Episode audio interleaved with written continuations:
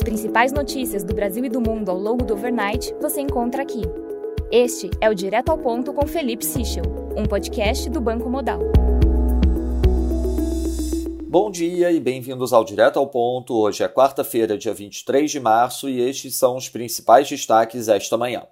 Começando pelo Brasil, em relação à Eletrobras, segundo o Globo, o relatório da área técnica do TCU recomenda a aprovação da segunda e última análise de privatização da Eletrobras, de acordo com integrantes da Corte. O documento foi enviado para manifestação do Ministério Público de Contas e depois seguirá para a deliberação dos ministros do tribunal. Os ministros ainda não marcaram data do julgamento. Caso o colegiado aprove o relatório, o governo fica autorizado a marcar a data da capitalização. O governo trabalha com o fim de maio como data limite para a operação. Em relação a reajustes de servidores, segundo o Poder 360, o governo federal disse que dará uma resposta aos funcionários públicos que cobram reajuste salarial até o dia 1 de abril.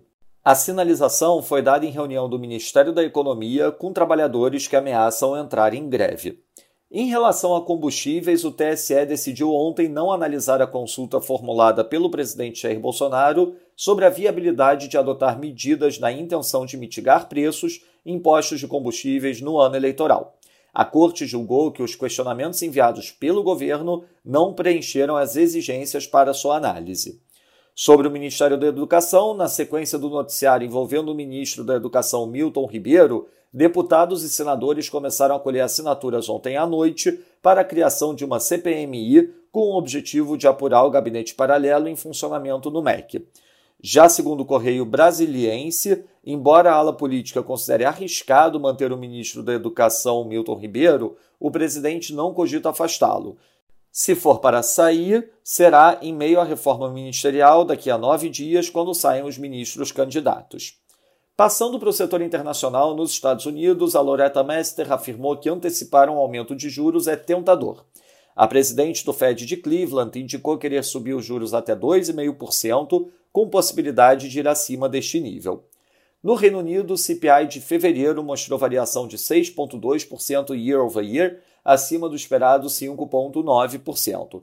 Já o CPI Core mostrou variação de 5,2%, acima do esperado 5% e também acima da leitura anterior de 4,4%. Na China, Tangshan, uma cidade industrial irrelevante para aço na região de Hebei, é a quinta em duas semanas a ser colocada em lockdown. Ainda não há data para o fim do confinamento. Em relação ao petróleo, Novak disse que o setor de combustíveis e energia tem operado normalmente na Rússia, apesar das sanções. Já em relação à guerra na Ucrânia, segundo o Axios, senadores americanos discutirão com a Janet Yellen uma lei que proíbe a venda de reservas de ouro da Rússia. Na agenda do dia, destaque às nove da manhã para uma aparição do Powell e também uma aparição do Andrew Bailey do Banco Central da Inglaterra. Ao meio-dia, teremos a divulgação da confiança do consumidor na zona do euro e ao meio-dia 45, uma aparição da DELI do FED. Ao longo do overnight, teremos a decisão do Banco Central da Noruega e a divulgação dos flash PMIs no Reino Unido, na zona do euro, na Alemanha e na França. Nos mercados, o dólar index no momento valoriza 0,17%, o peso mexicano valoriza 0,13% e o ramo sul-africano valoriza 0,15%.